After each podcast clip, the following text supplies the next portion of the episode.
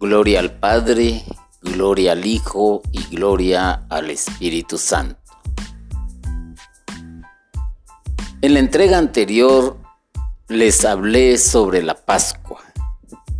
Hoy vamos a profundizar un poco más sobre el tema, ya que para el pueblo hebreo la Pascua tiene un significado muy importante y que es figura de lo que iba a suceder más adelante para la salvación de toda la humanidad. Recordémonos también que previo a que se diera la Pascua, suceden acontecimientos muy importantes y bastante relevantes donde se manifiesta el poder de Dios donde se manifiesta la entrega en la misión de Moisés y cómo él se vuelve un instrumento que está al servicio del Señor. Pues sucedieron que se dieron varias plagas y estas plagas son signos, son señales de que Dios está con el pueblo de Israel.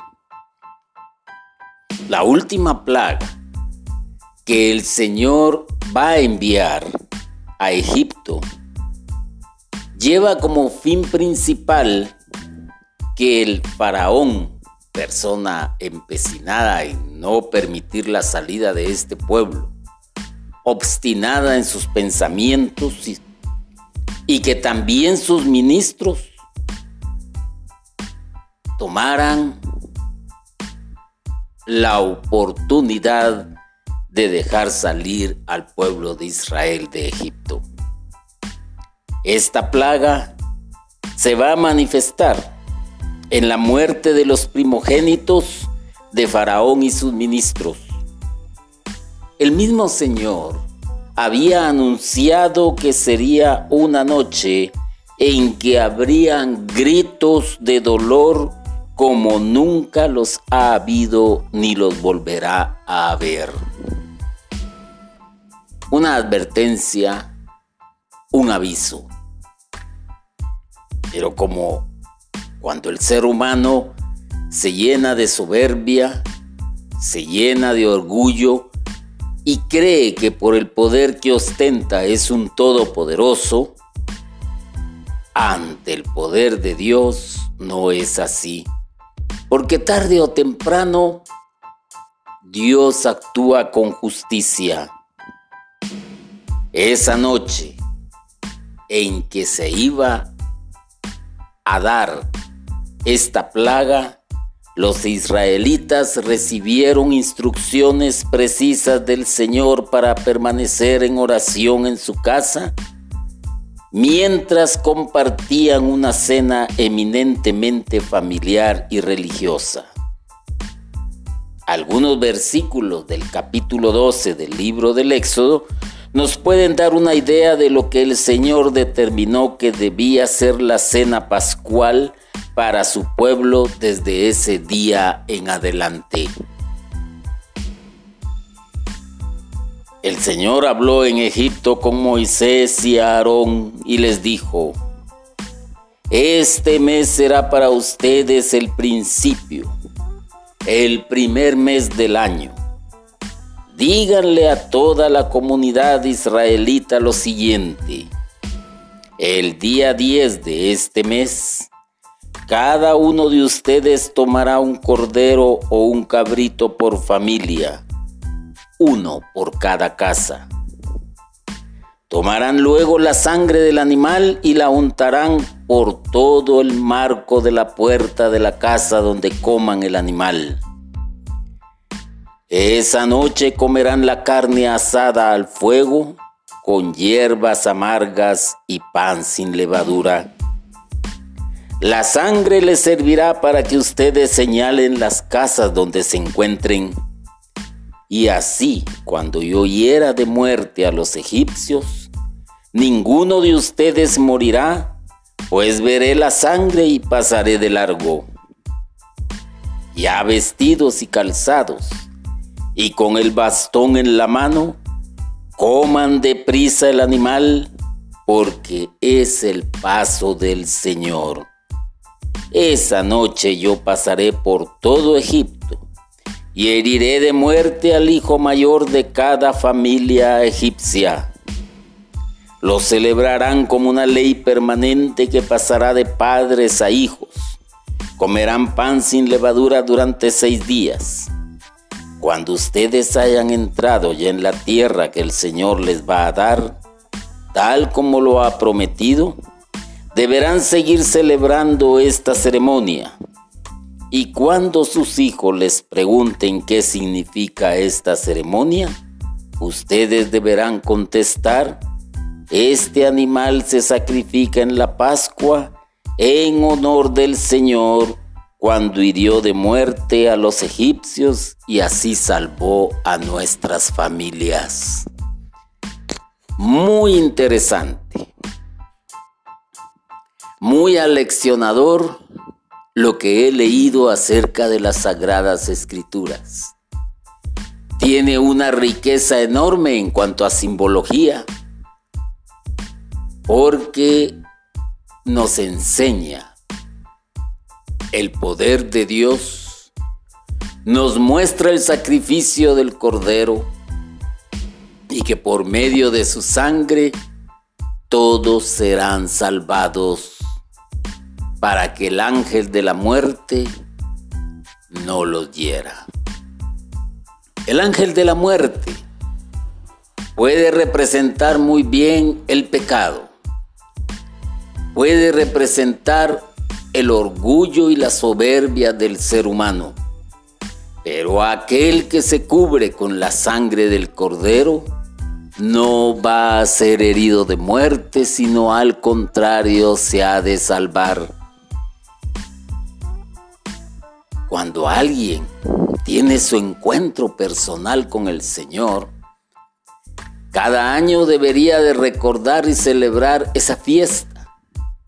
Y por qué no decirlo, también hacer un sacrificio, hacer quizás un ayuno, quizás dejar de comer aquello que más le gusta, para recordarse a sí mismo que el Señor lo ha librado de la muerte porque recordémonos que el la paga del pecado es la muerte. Muchos se han salvado porque se han cubierto con la sangre de Cristo. Muchos se han salvado porque han dejado a un lado su soberbia, su orgullo, su avaricia y todo aquello que los arrastra hacia un túnel sin fin, todo aquello que los arrastra hacia la muerte eterna.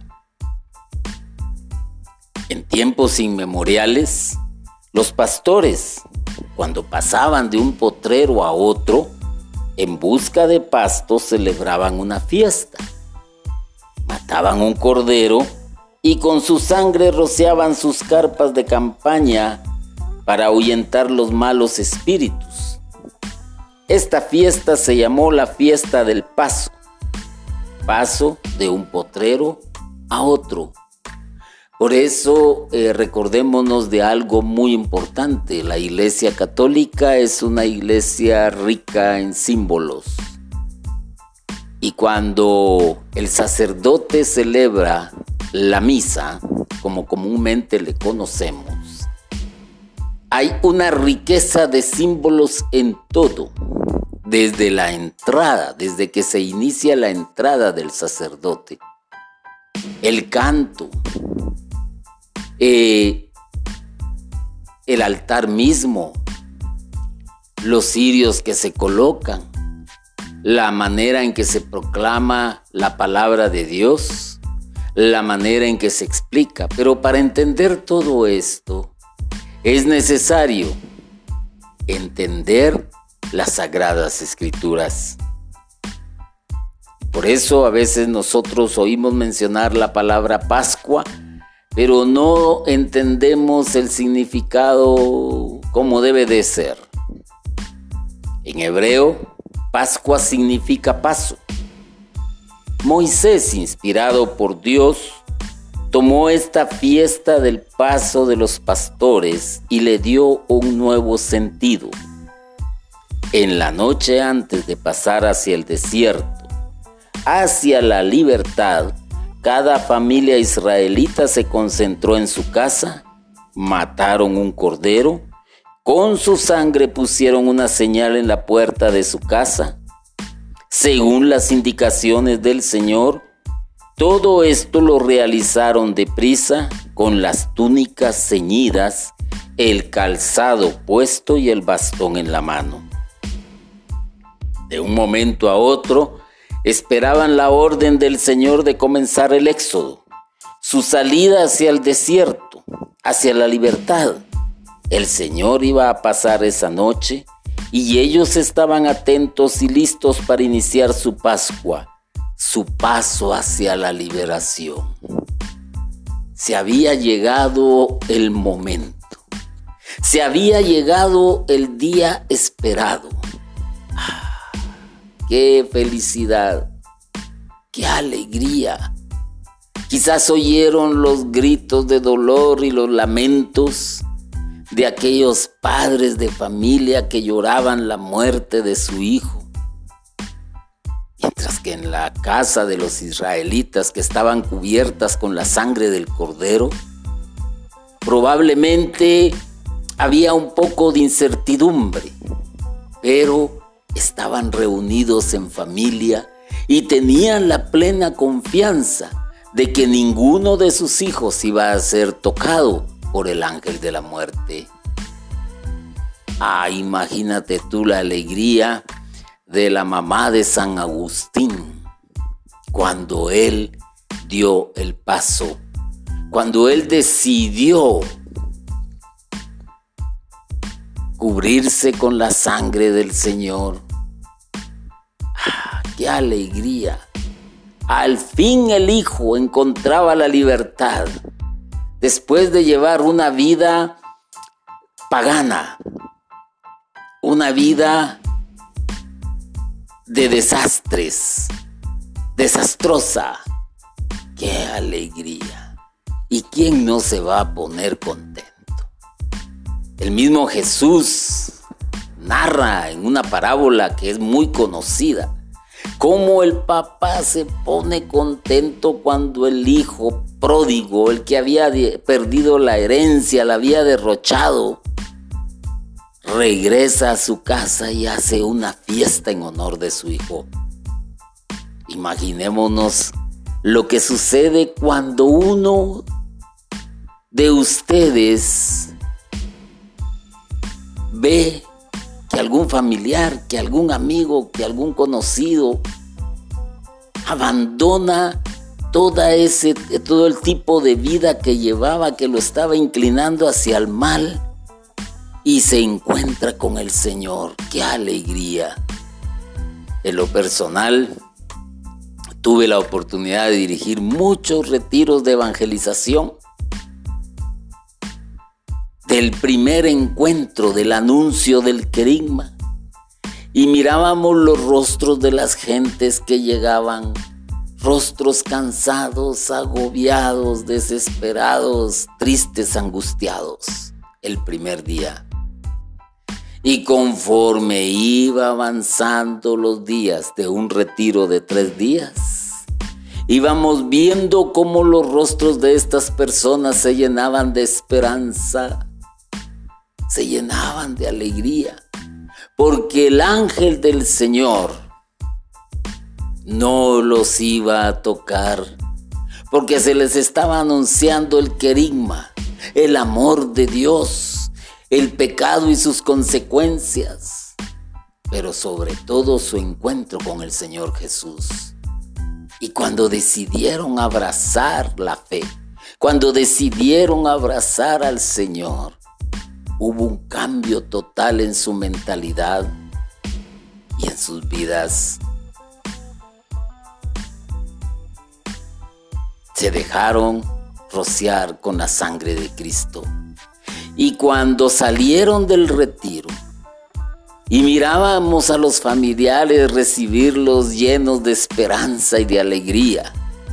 Ah, y después lo mejor era ver cómo perseveraban en pequeñas comunidades. Qué bueno, qué bueno es el Señor, porque ellos habían iniciado su Pascua el primer día del retiro. Habían iniciado su paso hacia la liberación qué bendición. Por eso, el Señor no cesa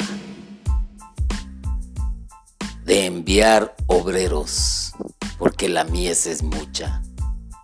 Y por eso nosotros los que creemos y los que confiamos en el Señor y creemos el Evangelio es para que muchos se salven y tengan vida eterna, porque lo que se anuncia es al Señor. Sabemos muy bien que somos obreros y que estamos trabajando para el reino y que nos alegra, nos alegra cuando se te tienen a escuchar estas palabras, estas prédicas, estas charlas, porque quizás alguna palabra tocará el corazón de alguien y se encontrará con el Señor. Otro de los símbolos importantes es que en la cena de Pascua, al mismo tiempo que se esperaba la liberación por fe, creían que iban a celebrar un día esa misma cena en la tierra que Dios les había prometido y hacia la cual comenzaba a conducirlos Póngase atención a esto. Hoy la misa, en la, la cual es la cena del Señor, creemos por fe que algún día la estaremos celebrando con Él también en la tierra prometida. Y que aquí estamos de paso, que somos la iglesia peregrina pero que va contenta al encuentro del Señor. Y que mientras estamos peregrinando acá en la tierra, procuramos vestirnos con nuestras mejores galas para ir al encuentro del Señor y compartir esa cena con Él en la tierra que el Señor nos ha prometido a cada uno, que es la Jerusalén celestial. Por eso cuando se va a misa, se debe de vivir con fe, se debe de vivir con devoción, pero obteniendo la certeza de que estamos sentados también acá en la tierra, en la misma mesa del Señor. Por eso, previamente el Señor ya les había adelantado el discurso que cada padre de familia debía hacer a sus hijos cuando le preguntaran el motivo de la celebración de la cena pascual. Es la misma educación que nosotros le debemos de trasladar a nuestros hijos. La importancia de la misa, porque al final de cuentas el asistir a misa es recordar, es recordar y volver a vivir la cena pascual. Nuestra propia cena, nuestra liberación de la vida de pecado. Y escuchar el mensaje del Señor que nos va a preparar para vivir quizás toda una semana en misión para poder trasladar a todos aquellos que no conocen al Señor también las palabras que hemos recibido de parte del sacerdote. La Pascua hebrea tiene un significado muy profundo y para nosotros, los de este lado de Occidente, la misa como tal debe de retener, debe de tener un significado muy profundo, porque estamos celebrando nuestra liberación, recordando nuestra liberación y preparándonos para continuar en la vida, en esta iglesia peregrinante, hasta el momento en que el Señor nos llame hacia la eternidad, hacia la tierra prometida. La misa se debe de vivir, ahí sí que como dicen muchos, con pasión, con bastante pasión. Y ponerle atención a toda la riqueza que representa. Porque el ángel de la muerte no te va a tocar, no te va a tocar. Recordémonos de las palabras de Jesús. Las puertas del infierno no tocarán a la iglesia. Y tú y yo somos iglesia. Porque hemos sido bautizados. Hemos sido confirmados en la fe. Porque somos hijos de Dios porque participamos en la Eucaristía y porque nos estamos preparando constantemente. Las puertas del infierno no prevalecerán contra la iglesia, contra nosotros. Hay que ponerle atención a esto y recordar en todo momento y no olvidarnos de ello de dónde el Señor nos ha sacado. Porque lamentablemente la mayoría de los que estamos como servidores en la iglesia, una gran mayoría, aunque valga la redundancia el decirlo, es porque el Señor nos ha sacado del fango, porque el Señor nos ha tomado para sí nos ha librado de la muerte. Y somos quizás los que más deberíamos de experimentar la salvación y de vivir de una mejor manera la Sagrada Eucaristía y despojarnos de envidia, de egoísmo, de soberbia. Esta historia narrada en el libro del Éxodo, no está por casualidad, está por enseñanza.